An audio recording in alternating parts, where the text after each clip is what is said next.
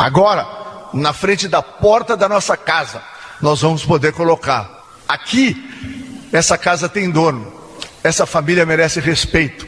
E quem cruzar a fronteira das nossas casas sabe que o cidadão e a cidadã de bem nesse Brasil agora, graças à assinatura de Vossa Excelência, terá como proteger aqueles que ama a sua integridade e a sua vida.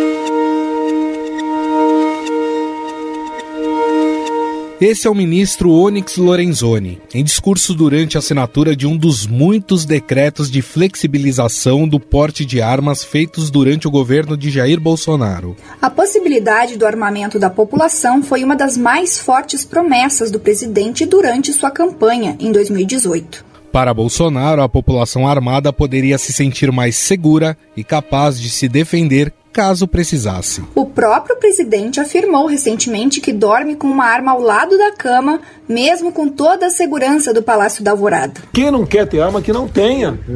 Agora, quem quer ter, que compre sua arma. Eu não consigo dormir, apesar de toda a segurança que eu tenho aqui, eu não consigo dormir sem um, uma arma do meu lado. Nos Estados Unidos, país que é um símbolo da liberalidade do porte de arma, o presidente americano Joe Biden tenta impor uma série de medidas de controle contra o que ele classificou como uma epidemia de violência com armas de fogo. Gun violence in this country is an epidemic. Let me say it again. Gun violence in this country is an epidemic.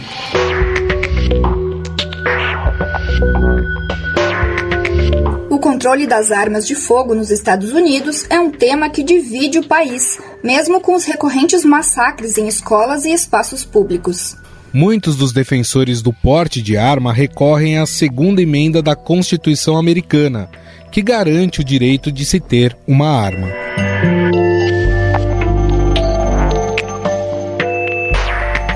Segundo o estudo do Instituto Sou da Paz, desde 2019 foram 31 alterações de normas em relação ao armamento da população no Brasil. Devido a essas e outras mudanças na legislação, a concessão de armas a cidadãos comuns subiu 67% no primeiro semestre de 2021.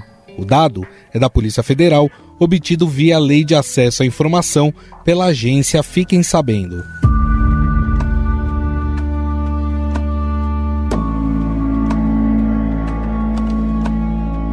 A elevação nas concessões de armas à população foi notada em todos os estados, mas em São Paulo e mais outros oito estados, estes registros mais que dobraram.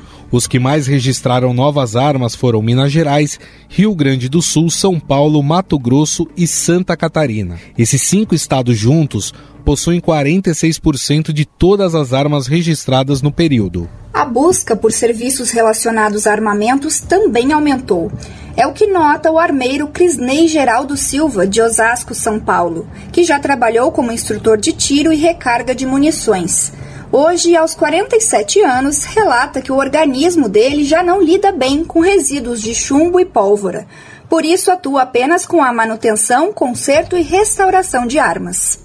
A procura por aulas de tiro e o pessoal possuir uma arma, tirar documentação, aumentou sim, devido à insegurança, à invasão das casas. Isso é fato.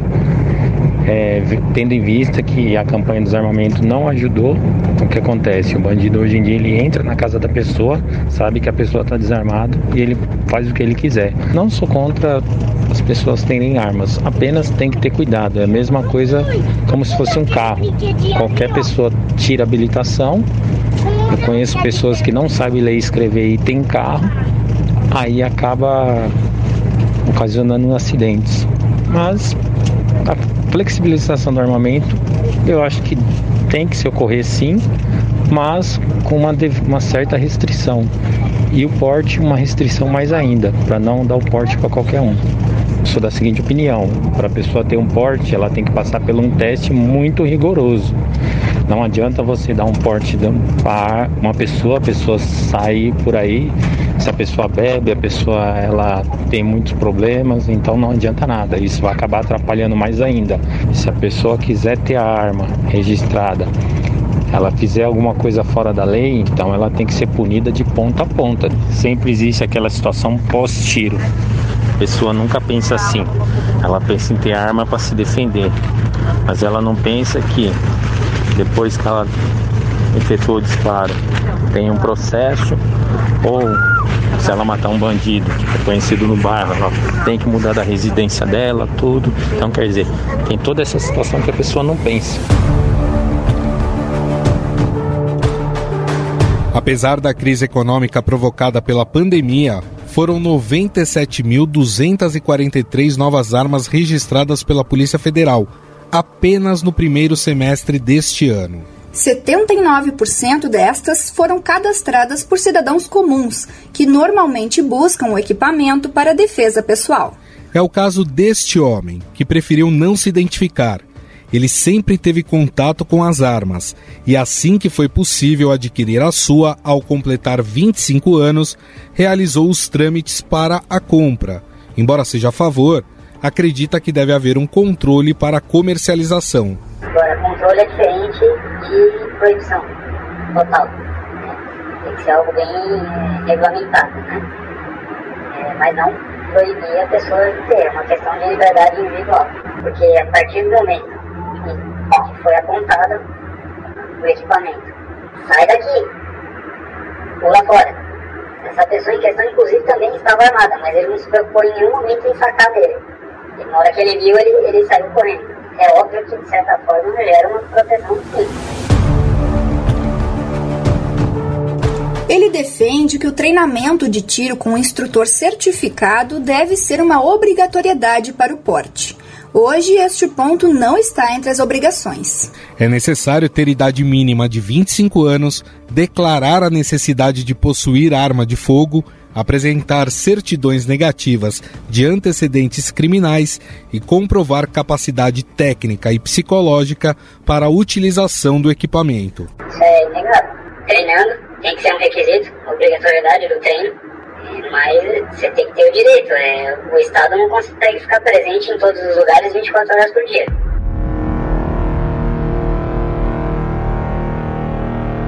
Uma preocupação que a expansão do acesso às armas traz é relacionada à violência. Segundo o Anuário Brasileiro de Segurança Pública, 78% dos assassinatos em 2020 foram cometidos com armas de fogo.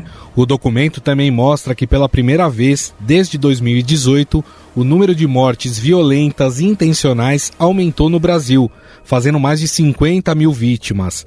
A pergunta que fica é: estamos mais armados, mas será que estamos mais seguros? Os números mostram que a arma significa mais risco para você do que propriamente essa garantia de que você vai estar tá livre dessa condição horrorosa que o Brasil vive de insegurança. Talvez dê uma sensação inicial de que está tudo bem até o primeiro acidente, até a primeira depressão em que a pessoa usa a arma uh, é, para um suicídio, até alguém entrar na sua casa e roubar essa arma e ela ser encontrada meses depois na mão de um outro assalto que uhum. potencialmente vitimou outras pessoas.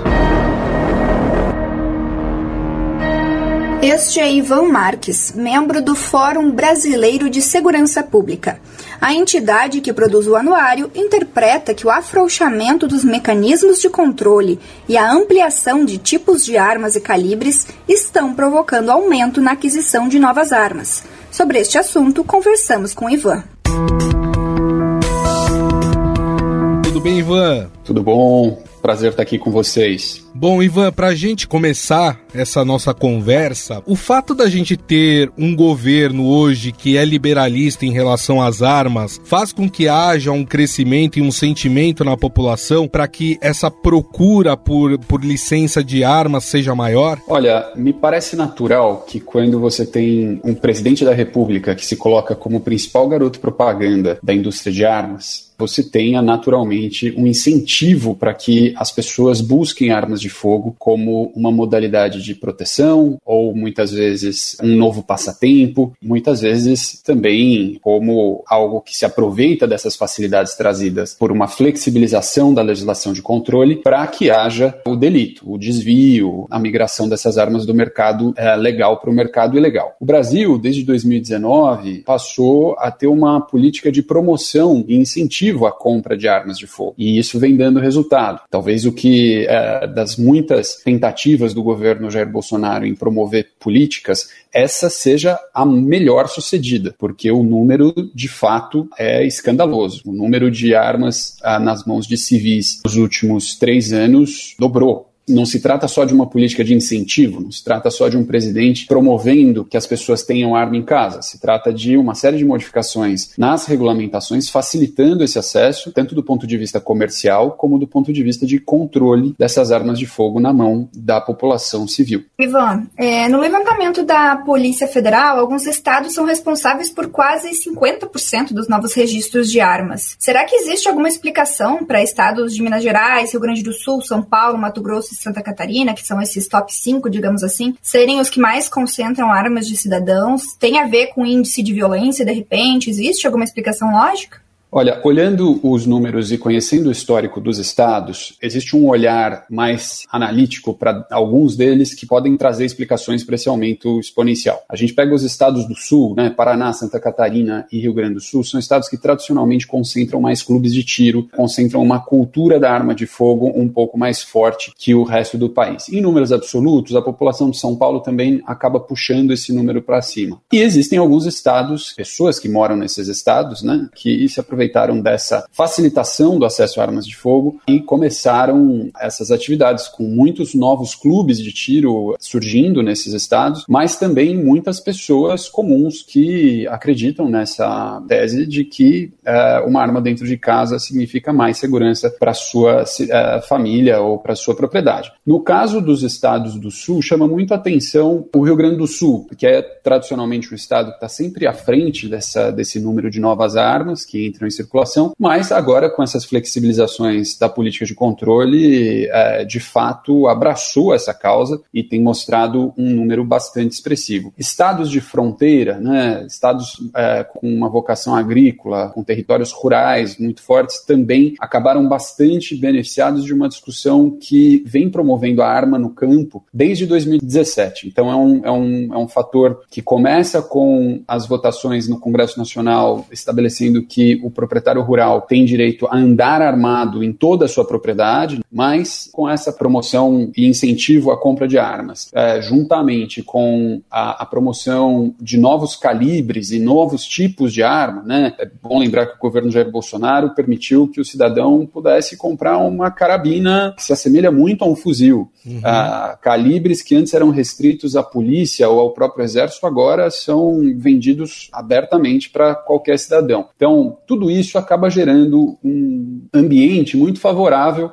a pessoas que pensavam em ter arma, uh, mas talvez não julgassem tão necessário assim, mas com todos esses incentivos e facilidades acabaram uh, buscando essa arma no mercado nacional. É importante traçar o perfil de quem está comprando arma. Né? Pela lei, são, são dois perfis distintos: né? o cidadão comum que quer ter arma para sua segurança e o colecionador, atirador ou caçador que faz um uso específico de arma. Com o governo Jair Bolsonaro, essa distinção ficou mais nebulosa. Muita gente comprando arma como uh, atirador, se inscrevendo como atirador, para usufruir das benesses trazidas pelas modificações da, da, legislação. Não necessariamente é alguém que vai para o stand de tiro, está preocupado na, no esporte. Em época de Olimpíada, o número de novos uh, atiradores registrados no Exército, uh, eu imagino que o Brasil, nos próximos anos, vai ter uma performance fantástica na, nas Olimpíadas que virão, porque quanto maior a quantidade de praticantes, naturalmente sai, é, sai uma ou outra medalha para o Brasil. O tiro indica isso, porque a quantidade, e, e sendo irônico, mas é, pensando no, na, na, nos problemas de segurança pública, a quantidade de atiradores desportivos que surgiram desde 2019 é bastante grande e já gerando efeitos Sim. nocivos para a sociedade.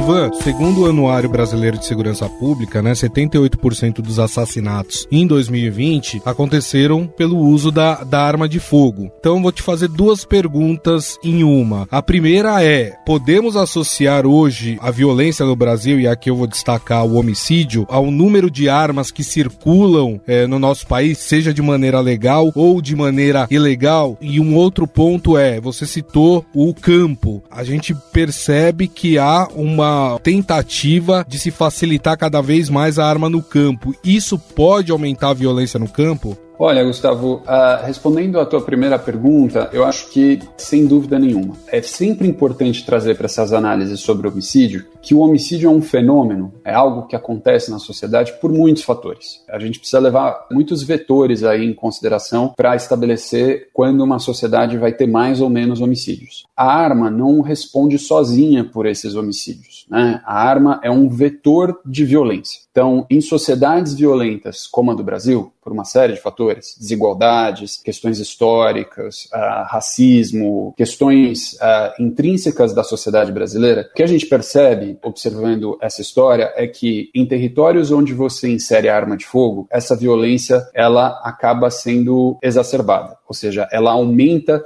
essa tensão social e acaba gerando o final morte, que é o que trata o homicídio. Essa correlação, ela é verdadeira no Brasil e não só no Brasil, em outros países onde a presença da arma de fogo acontece de maneira intensa. Muito se fala da liberdade que a sociedade uh, norte-americana tem no acesso a armas de fogo. E também, muitas vezes, esse argumento de que os Estados Unidos não é um país que tem uma taxa de homicídios comparável ao Brasil, ainda que tenha mais armas por cidadão que o Brasil, vem a justificar essa história de que as armas não provocam homicídios. Agora, comparando os Estados Unidos com outros países com o mesmo IDH, ou países da mesma categoria, países desenvolvidos, ele tem 15 vezes mais homicídios por arma de fogo do que qualquer outro país. Então, o fenômeno do homicídio com arma de fogo parece ser algo muito relacionado à estrutura e construção de sociedades latino-americanas. E aí o dado que se traz, né, o dado que as Nações Unidas traz é que se você juntar o Brasil, a Colômbia, a Venezuela e o México, nós temos basicamente 8% da população mundial e 25% dos homicídios. O Brasil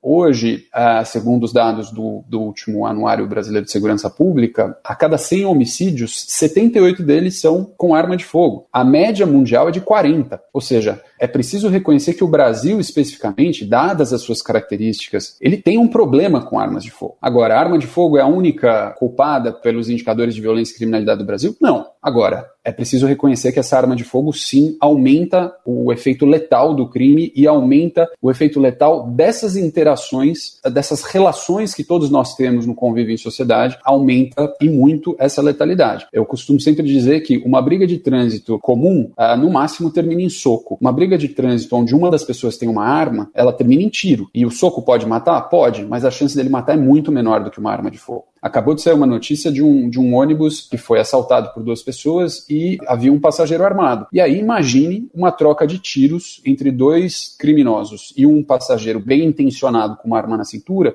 dentro de um ambiente fechado de um ônibus. O resultado não podia ser outro. Cinco pessoas feridas, duas mortas, porque a arma de fogo não dá essa segunda chance. Em relação às questões no campo, eu acho que é uma situação terrível do Brasil inserir mais armas num, num ambiente conflituoso conflituoso que é esses uh, conflitos rurais. Não só na questão muito associada a, aos conflitos no campo, que é a questão da luta pela terra, dos movimentos sociais que ocupam propriedades rurais, uh, improdutivas, ou, ou mesmo esse tipo, mas Existe uma série de outros conflitos que são menos noticiados e com envolvimento de armas acabam também se acirrando. A questão indígena, a questão uh, de grilagem, a questão de uh, briga entre vizinhos por delimitação de, de cerca, né, de espaço tudo isso gera conflito. E qualquer conflito que você adiciona arma de fogo, você aumenta cada vez mais esse final da história morte.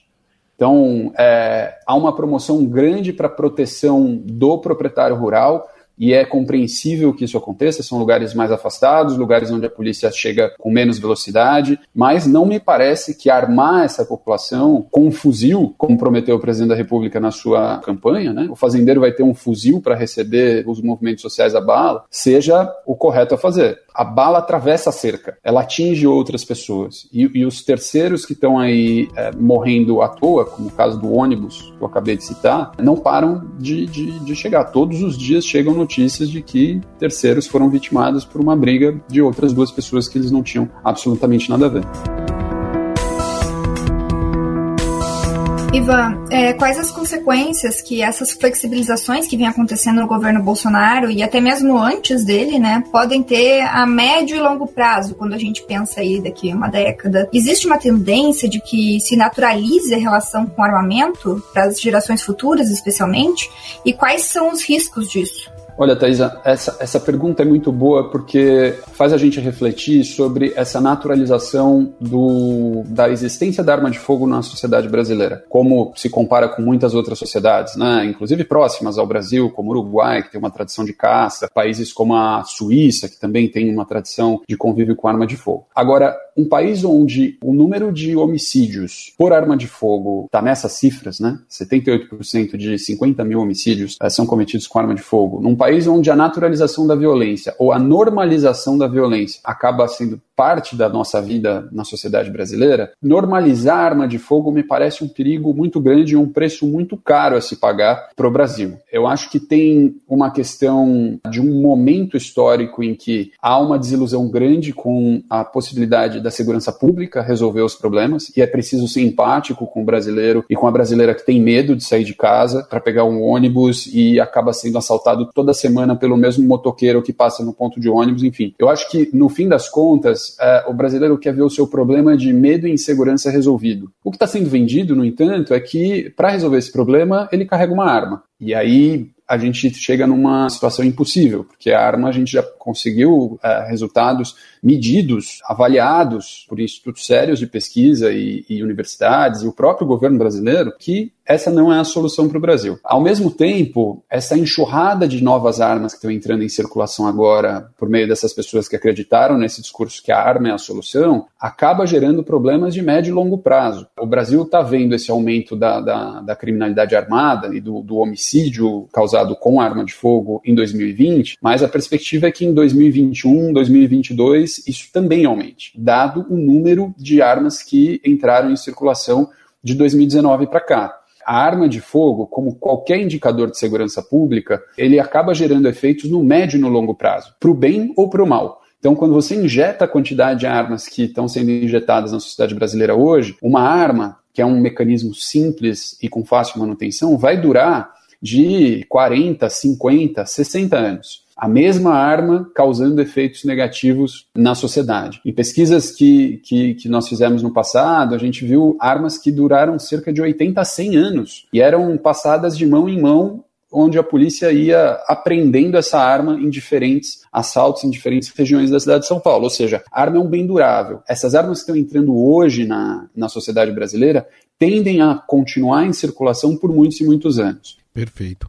Ivan, tem uma questão, né? Você até citou os norte-americanos, né? Os Estados Unidos têm essa questão do liberalismo da arma, né? Da, da população poder ter a sua arma, inclusive isso é até constitucional lá naquele país. Mas, ao mesmo tempo, há uma grande preocupação da onda de violência por causa da arma. O presidente Joe Biden, inclusive, falou de uma epidemia de violência armada no país e tenta ali, de alguma forma, restringir o acesso e a compra de armas no país. Dito isso, dá para a gente entender que enquanto esses países que permitem mais a compra e o acesso a armas estão tentando diminuir isso pela quantidade de violência, pela quantidade de crimes que são cometidos é, em seus países, nós estamos indo na contramão nesse momento de tudo que está sendo pregado por esses países? Sem dúvida, Gustavo. O Brasil não só está na contramão desse movimento uh, que acontece nos Estados Unidos, e a questão dos Estados Unidos é mais complexa justamente por conta dessa norma constitucional que permite o americano ter arma de maneira quase que absoluta, mas não é só os Estados Unidos que têm tentado uh, minimamente controlar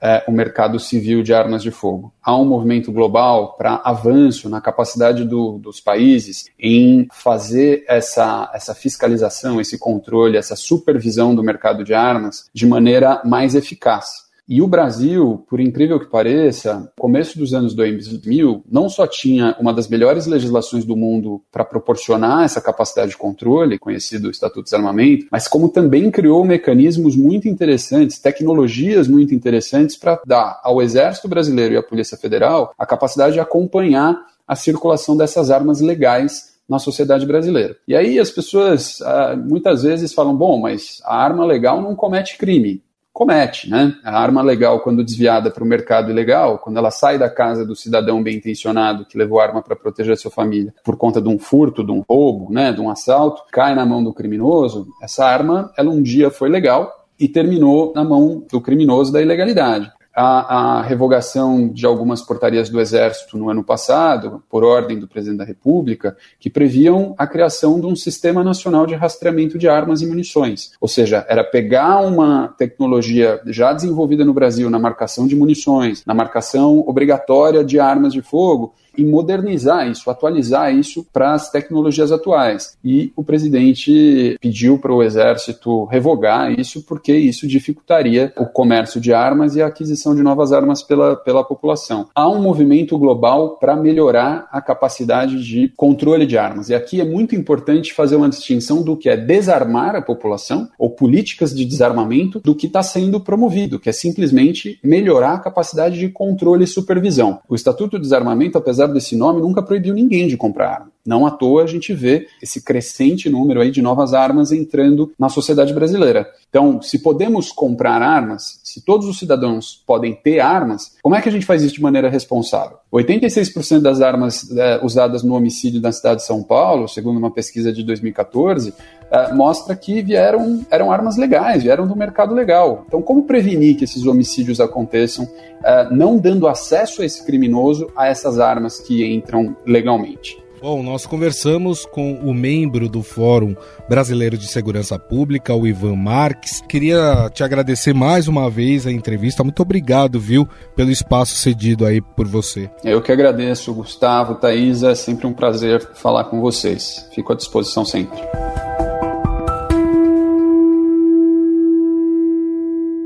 Estadão Notícias. O Estadão Notícias desta quarta-feira vai ficando por aqui. Contou com a apresentação de Thaisa Medeiros e Gustavo Lopes. A produção é de Júlia Corá, Ana Paula Niederauer, Jefferson Perleberg, Jéssica Brasil e Thaisa Medeiros. A montagem é de Moacir Biasi. O diretor de jornalismo do Grupo Estado é João Fábio Caminoto. Mande seu comentário e sugestão para o nosso e-mail podcast@estadão.com. E agora você acompanha mais um Drops do projeto Vozes Negras, comandado pela cantora e apresentadora Paula Lima. Doritos oferece Vozes Negras. Drops Vozes Negras. Elza Soares no Vozes Negras. Elza comenta sobre sua atuação como ativista em diversas causas políticas e sociais. Nós, artistas, temos a obrigação de gritar. E isso está acontecendo, viu? O microfone está na nossa mão, na nossa boca. Então nós temos que protestar. Paula, nós temos que continuar protestando. Temos que continuar, não pode parar, não. Eu tenho muito orgulho dessas mulheres do país muito orgulho do movimento negro, essa turma maravilhosa que eu amo, a comunidade LGBTQIA. Você ouviu Drops Vozes Negras. Realização Sony Music e Rádio Eldorado.